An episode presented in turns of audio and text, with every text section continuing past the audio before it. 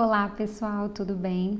Estamos começando hoje mais um episódio aqui do podcast Dermatize-se comigo, doutora Caroline Baima, médica dermatologista. No nosso primeiro episódio, a gente conversou sobre hanseníase, que é uma doença infecto-contagiosa muito comum aqui no Brasil.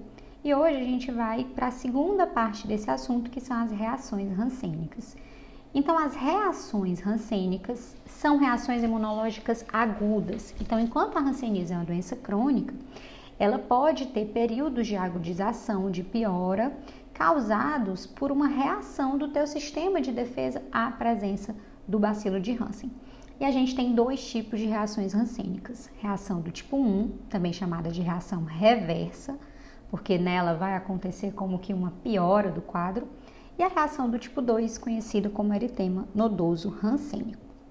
Então, um ponto que eu quero ressaltar é que as reações elas podem acontecer antes, durante e depois do tratamento da hanseníase com a poliquimioterapia.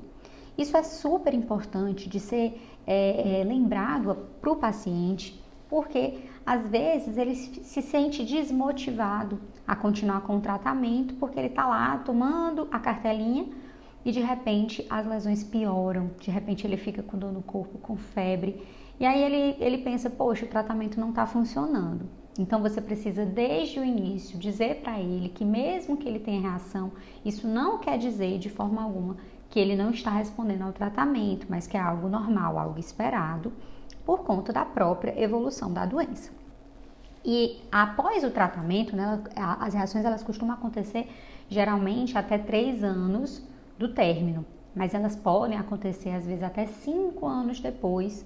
É, e esse é um ponto importante, né? Quando a gente quer diferenciar se o paciente está tendo reação rancênica ou se ele de fato está tendo uma recidiva, uma nova é, hanseníase, né? um novo quadro da doença. Então vamos falar da reação primeiro, reação do tipo 1, que é a reação reversa. Nesse caso, vai acontecer uma piora das lesões pré-existentes. Então, aquelas lesões que o paciente tinha, elas começam a ficar mais vermelhas e muito inchadas. E podem também surgir novas lesões é, em outras partes do corpo.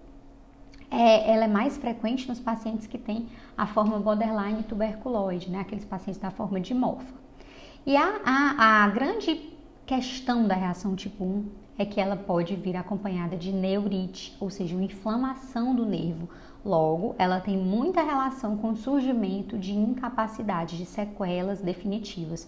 Por isso, ela deve ser tratada de maneira enérgica, de maneira é, rápida, pronta. Não dá para esperar encaminhar para o especialista. É você, médico do PSF, médico da, da, do pronto atendimento, que vai conduzir inicialmente esse paciente até que ele chegue lá na atenção secundária ou terciária. Então, se você tem uma reação do tipo 1 com neurite, você vai tratá-la com o uso dos corticoides. A prednisona, numa dose alta, tem que ser no mínimo 1 miligrama por quilo por dia. E essa dose de prednisona ela vai ser mantida por no mínimo 30 dias. Por quê? Porque eu preciso desinflamar esse nervo. Eu vou também melhorar as lesões de pele? Vou, mas o meu grande foco aqui é evitar que essa inflamação do nervo leve a uma sequela. E aí, como a gente vai usar corticoide numa dose imunossupressora por muito tempo, né? Porque uma vez que você deixa 30 dias ou 45 dias essa dose alta de corticoide, quando você vê que o paciente melhorou, você vai reduzi-la muito devagarzinho, geralmente 5, 10 miligramas por semana. Então, o paciente vai usar uma dose alta de corticoide por muito tempo, a gente tem que lembrar dos efeitos colaterais, mal-estar gastrointestinal, risco né, de estrongiloidise disseminada, porque eu estou imunossuprimindo esse paciente, risco de osteoporose, risco de piorar uma diabetes que porventura ele tenha, de elevar a pressão arterial.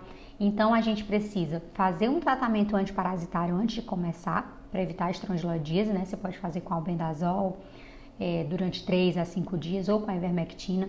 Precisamos deixar um omeprazol, um protetor gástrico, para ele conseguir tolerar o tratamento e também cálcio e vitamina D para diminuir o risco de osteoporose. Se essa reação do tipo 1, no entanto, não houver neurite, se não tiver nenhum comprometimento neurológico, você pode utilizar o corticoide numa dose menor, às vezes meio miligrama por quilo por dia já vai ser suficiente, duas, três semanas o paciente já vai melhorar das lesões de pele. Na reação do tipo 2, que é o eritema nodoso rancênico, a gente vai ter um quadro um pouquinho diferente, porque a gente vai ter nódulos, né, como o próprio nome fala, nódulos vermelhos, né, por isso é eritema nodoso, que podem ser distribuídos por todo o corpo.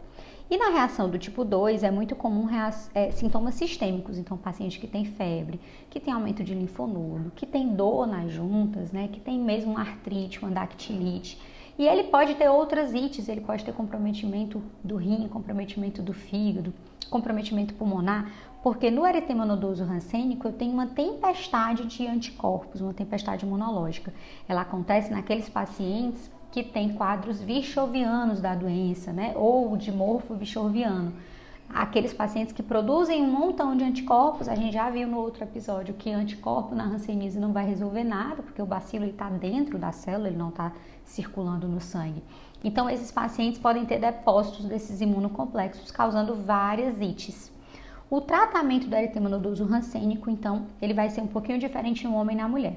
No homem, a gente vai tratar com talidomida, que é a medicação padrão ouro para melhora dos nódulos. Porém, a talidomida ela é uma medicação teratogênica, ela causa má formação fetal. Então, por isso, para as mulheres em idade fértil, você não vai fazer talidomida. Nos homens, sim, uma dose aí de 100 mg, que é um comprimido, até 400 mg por dia, dependendo da gravidade do quadro, do quadro né? mas geralmente 100 a 200 mg são suficientes. E na mulher, você vai precisar fazer o corticoide também, já que ela não pode usar a talidomida por seu efeito de teratogenicidade. E uma outra medicação que você pode fazer é a pentoxifilina. Eu ressalto aqui que mesmo no homem, caso ele tenha neurite, então a neurite ela acontece muito na reação do tipo 1, mas pode acontecer na tipo 2, então se você observa neurite, ou se você observa é, pés e mãos reacionais, né? Aqueles pés e mãos muito inchados. Ou se o paciente está com orquiapididimite, né? Ou se a mulher também está com artrite, está com dactilite, está com, com comprometimento sistêmico importante, você também deve fazer o corticoide, tá?